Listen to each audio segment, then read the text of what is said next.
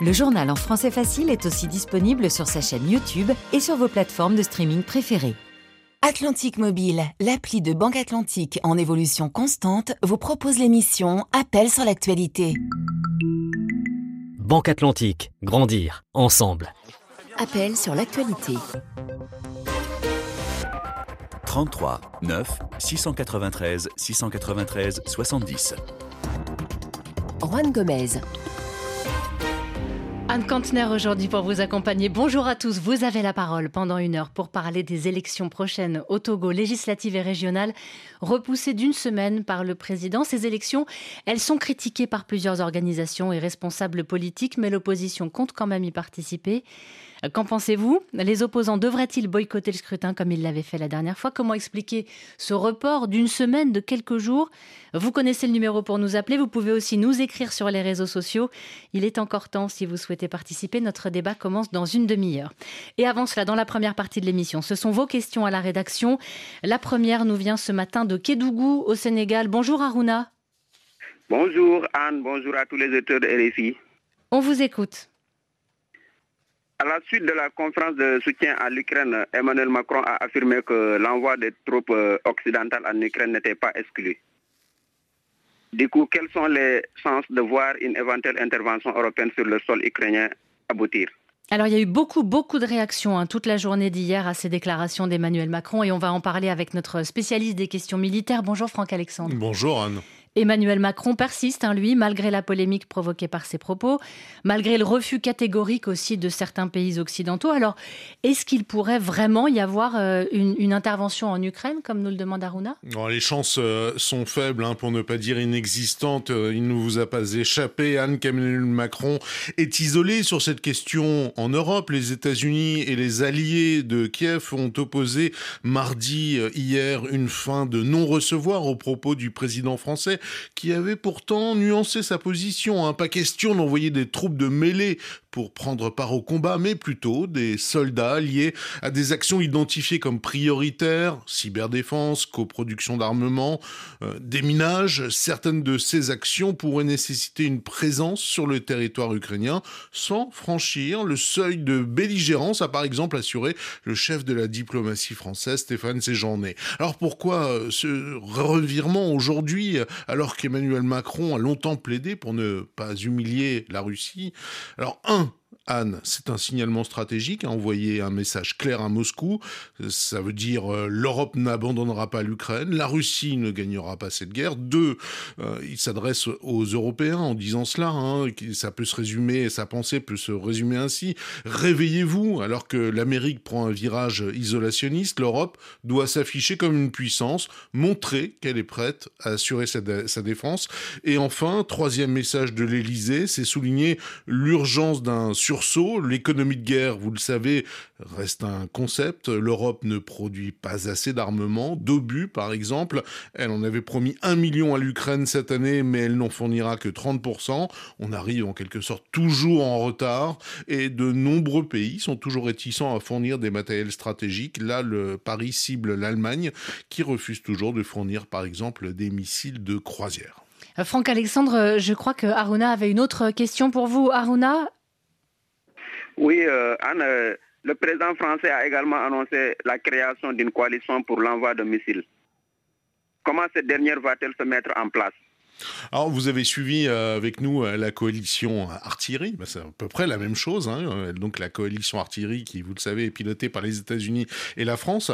Alors, il s'agit d'identifier les matériels critiques, hein, de convaincre ensuite chaque partenaire de financer leur achat pour l'Ukraine. Alors, pourquoi une coalition missile et une coalition artillerie Le front, vous l'avez vu, est figé. les deux armées sont profondément enterrées de part et d'autre de la ligne Sourovikine. Et même si les Russes sont à l'offensive, eh bien, la ligne de front, elle, euh, évolue peu et de l'avis des experts occidentaux, euh, aucun des deux camps aujourd'hui ne peut espérer une percée. Il faut donc passer au-dessus. L'Ukraine se lance dans une guerre d'attrition dans la profondeur du dispositif adverse, frapper les cibles stratégiques comme les postes de commandement, les nœuds logistiques, les stations radars, les batteries solaires. Et pour cela, il faut des obus ou des missiles.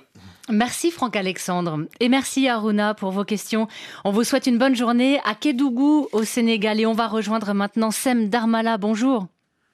Bonjour Anne et bonjour à vos millions d'auditeurs au monde. Vous nous appelez de Marois et vous aviez des questions sur la primaire aux États-Unis. En effet.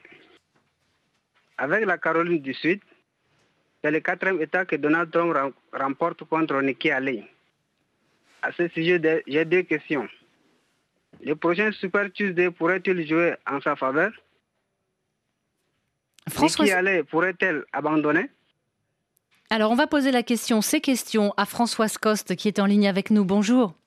Bonjour. Vous êtes euh, historienne, professeure de civilisation américaine à l'université Toulouse-Jean Jaurès. On, avait beaucoup parlé de cette primaire de Caroline du Sud. On l'avait présentée comme un moment charnière parce que Nikki Haley était chez elle. Elle a perdu, donc, une fois de plus. Elle a aussi perdu au passage euh, un donateur important, mais pour l'instant, elle reste dans la course. Hier, la primaire du Michigan s'est encore soldée par une victoire de Donald Trump. Est-ce que la semaine prochaine, lors de ce que l'on appelle le Super Tuesday, il pourrait encore y avoir euh, une surprise, Françoise Coste? Alors, vous avez raison de dire que c'était pour elle, euh, c'était très humiliant la semaine dernière ou ce week-end de perdre dans l'État où, où elle a été gouverneure, la Caroline du Sud. Et beaucoup pensaient qu'elle allait se retirer à ce moment-là après cette humiliation personnelle.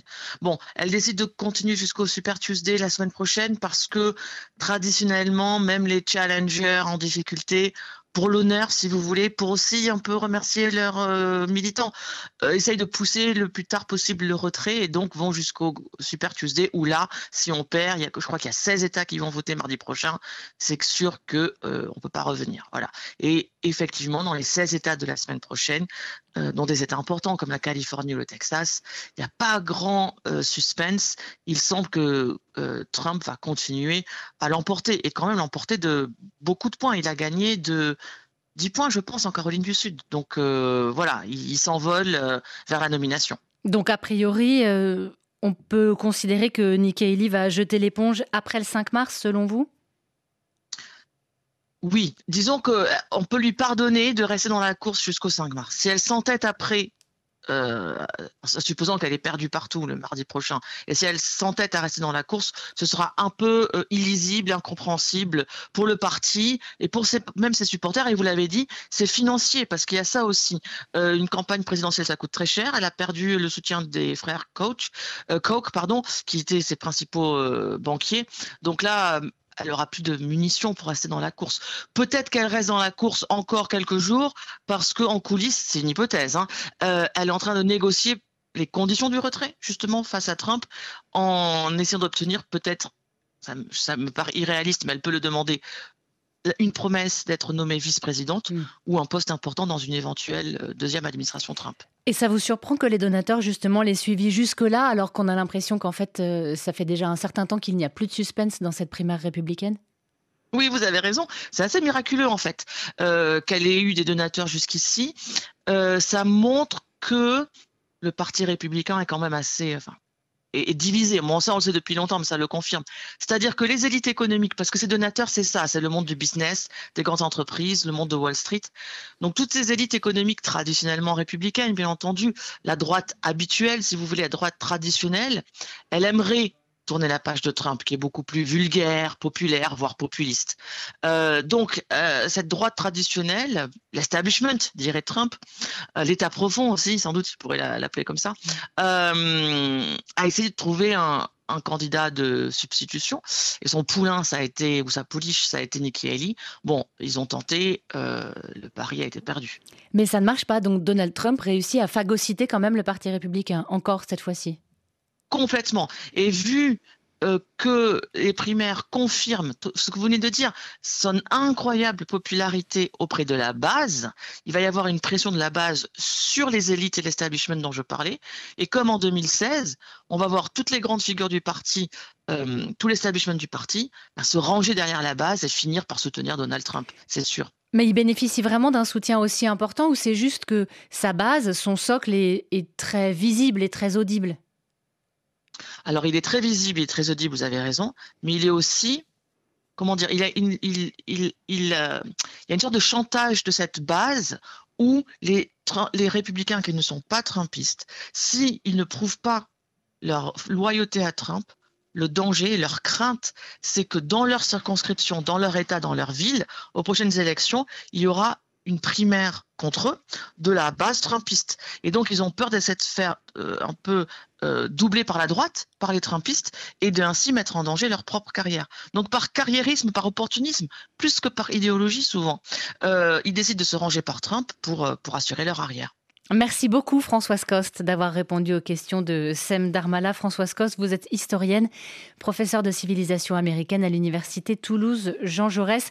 Euh, on vous souhaite une bonne journée à tous les deux et à bientôt. Il est 9h21 minutes ici à Paris. Dans 20 minutes, un tout petit peu moins, notre débat sur les élections au Togo, législatives, attendues depuis la fin de l'année dernière, et régionales, ça c'est une première. L'opposition sera bien de la partie et on attend vos avis sur cette décision, donc pas de boycott cette fois-ci. Et puis, euh, votre avis aussi sur le report d'une semaine annoncé il y a quelques jours par la présidence un numéro pour participer 33 9 693 693 70. Vous pouvez aussi nous écrire sur les réseaux sociaux. On va accueillir à présent un nouvel auditeur pour une autre question. Bonjour Marius. Oui, bonjour RFI, bonjour à toutes les petites d'appel sur l'actualité. On écoute vos questions. Vous vouliez nous parler de l'Allemagne? Tout à fait. Euh, en Allemagne, le cannabis sera légalisé à partir, à partir d'avril 2024. Alors, à ce sujet, j'ai deux questions pourquoi le gouvernement allemand légalise cette, vente, euh, cette drogue? Et la seconde question, comment la vente sera-t-elle encadrée? Alors l'Allemagne devient le troisième pays européen à légaliser le cannabis et notre correspondant à Berlin va nous en dire plus. Bonjour Pascal Thibault. Oui, bonjour Anne, bonjour Marius. C'était vraiment une, mesure phare du chancelier Olaf Scholz.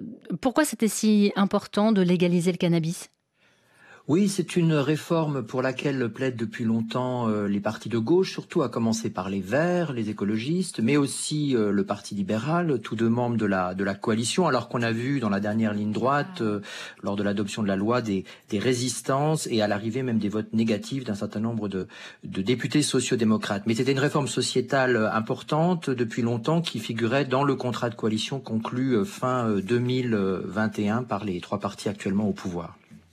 Alors c'est quand même une, euh, une mesure qui est, qui est critiquée. Tout a été très pensé, Pascal. Hein. Euh, notre auditeur nous posait des questions sur la manière dont ça allait euh, se mettre en place et dont cette vente de cannabis serait encadrée. Il y a un cadre très réglementé hein, qui est mis en place.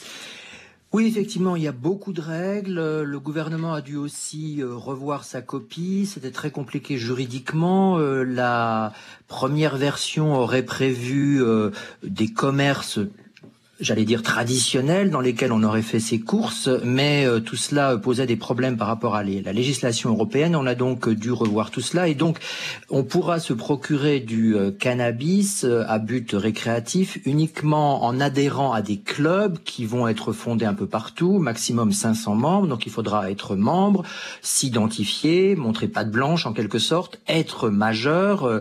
Les, les, les, les l'interdictions de la consommation et de l'achat resteront pour les euh, actifs pour les moins de 18 ans et on aura droit dans euh, ces clubs, si on y adhère, à euh, se procurer 25 grammes de cannabis par jour, ce qui, présente, ce qui représente 75 juin, ou bien 50 grammes par mois. Et puis, on aura aussi le droit euh, de euh, d'avoir trois plans par personne euh, à la maison. reste évidemment que, comme vous le disiez, ça fait beaucoup de règles, avec aussi des restrictions, avec des périmètres d'interdiction autour des écoles. Mais qui va contrôler comment, avec quel personnel ces règles? C'est des questions qui sont souvent posées parmi les critiques. Et il y a évidemment aussi les critiques de la scène médicale qui soulignent eux les dangers du cannabis, notamment pour les moins de 25 ans les dangers pour le développement du cerveau. Et puis le, le, Parlement a aussi promis des campagnes d'information sur les dangers du cannabis, notamment à destination des adolescents. Et vous nous le disiez, des interdictions qui seront sans doute quand même difficiles à, à faire respecter. Interdiction de consommer du cannabis à proximité des écoles, des crèches ou encore d'installations sportives. Mais pour tout ça, il faudra des équipes pour... Euh, pour faire appliquer ces interdictions. Merci beaucoup Pascal Thibault d'avoir été en direct avec nous de Berlin. Marius, on espère que vous y voyez plus clair sur cette mesure qui est donc quand même critiquée et on vous souhaite une bonne journée à Abidjan. On va parler à présent d'un accord qui fait beaucoup polémique entre l'Union européenne et le Rwanda. Bonjour Jean-Baptiste. Bonjour, à tous les auditeurs de, l'émission. On écoute vos questions.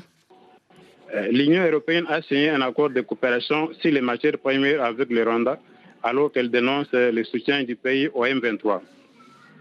Alors j'ai une question. Kinshasa craint un pillage de son territoire. L'accord prévoit-elle un moyen de vérifier l'origine des minéraux exportés?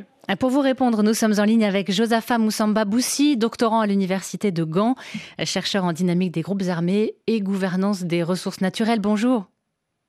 Bonjour, bonjour madame. Alors les réactions n'ont pas tardé hein, en République démocratique du Congo après l'annonce de cet accord. Le gouvernement a parlé de comportements ambigus de la part de l'Union européenne. Euh, Kinshasa a aussi réagi en affirmant que le sous-sol rwandais ne contenait pas ces fameux euh, minerais. Est-ce que l'Union européenne a les moyens de tracer ceux qui seront exportés par le Rwanda? Et Ça, c'est la plus grande problématique. Déjà, euh, la position de Kinshasa, elle n'est pas, euh, ne reflète pas toute la vérité parce qu'il y a des minéraux aussi au Rwanda. Elles n'ont pas la même proportion que le Congo, mais il y en a. Par contre, le seul problème dans l'accord que euh, je lus sur ces questions des minéraux stratégiques et critiques ont été aussi signés au Congo, ne prévoit pas encore de manière euh, très formelle le, mécanisme de contrôler des minéraux qui proviendraient des zones de conflits armés. Par exemple, du coltan de Colombo Tantali qui proviendrait des, zones de conflits armés du Sud Kivu ou des, des ou, du Nord Kivu, ne prévoit pas, par exemple, des minéraux qui proviendraient des zones contrôlées par les groupes armés et qui iraient, qui sont de, pas de nos jours, de temps en temps, euh, euh, qui passent en fraude au Rwanda. L'accord ne prévoit pas encore. Et c'est là que je pose, j'ai la crainte par le simple fait que l'Union européenne devrait travailler et elle a souscrit aussi aux diligences euh, de l'OCDE pour tracer, éviter de s'approvisionner à des minéraux qui viennent de zones de conflit. Et c'est là, on attend voir quelles mesures ils vont prendre pour limiter ces questions, par exemple des fraudes, ça c'est un, mais aussi tracer les minéraux qui deviendraient au Rwanda illégalement parce qu'il y a beaucoup de phénomènes depuis des années qui passent dans les pays voisins, à la fois euh, au Rwanda, au Burundi et même en Tanzanie, il y a des minéraux qui partent là frauduleusement. Et mais comment l'Union européenne va mettre en place des mécanismes pour pouvoir limiter cela? Et ce serait bien si il va aider aussi le Congo à bien ceinturer ses frontières et limiter l'or qui passerait, bien ces minéraux critiques, par exemple le colombo tantalite ou des minéraux d'étain qui sont des minerais qui sont très importants, qui sont utilisés notamment pour fabriquer les ordinateurs ou, les téléphones portables. Est-ce que selon vous, les autorités congolaises ont raison de craindre un pillage des ressources du pays? Euh, Bon, c'est la crainte, c'est une chose pour les autorités congolaises. Et comme euh, un groupe armé contrôle alternativement une zone qui est réputée avoir beaucoup de, production de, de, surtout Rubaya, est-ce que c'est cela la crainte de l'État congolais? Mais de l'autre côté, il y a d'autres endroits où des minéraux sont passés par frauduleusement en allant vers le Rwanda, tout comme le Burundi. Et ce que l'État congolais contrôle aussi, malgré qu'il ait instauré Primera et d'autres structures pour limiter cette fraude-là? Donc ça sera très difficile de très difficile de contrôler en fait les minerais qui seront qui seront exportés. Euh, je suis désolée de vous interrompre, mais la ligne se dégrade et on vous entend de plus en plus mal. Merci beaucoup en tout cas, euh, Josapha Moussamba Boussi, d'avoir répondu aux questions de Jean-Baptiste. Je rappelle que vous êtes doctorant à l'université de Gand, chercheur en dynamique des groupes armés et gouvernance des ressources naturelles. Jean-Baptiste, on vous souhaite une bonne journée à Kinshasa. Vous restez avec nous dans un instant, dans un peu moins d'une minute. On fait le point sur l'actualité africaine des dernières heures. Nous, on se retrouve juste après pour la seconde partie de l'émission pour notre débat sur les législatives au Togo. Il me reste quelques secondes pour vous dire que vous retrouverez la semaine prochaine Juan Gomez au Tchad. Euh, il vous donne rendez-vous mardi prochain pour l'enregistrement de deux émissions en public à. Vous êtes les bienvenus à 15h à l'ONAMA pour dresser le bilan de la transition, maintenant qu'on connaît la date de la présidentielle. Quelles sont les avancées, les échecs aussi de cette transition? Quels défis reste-t-il à relever avant le scrutin du 6 mai? Vous pouvez vous inscrire dès maintenant sur les réseaux sociaux, sur Facebook, sur WhatsApp, si vous voulez participer à l'enregistrement donc de ces deux émissions. A tout de suite.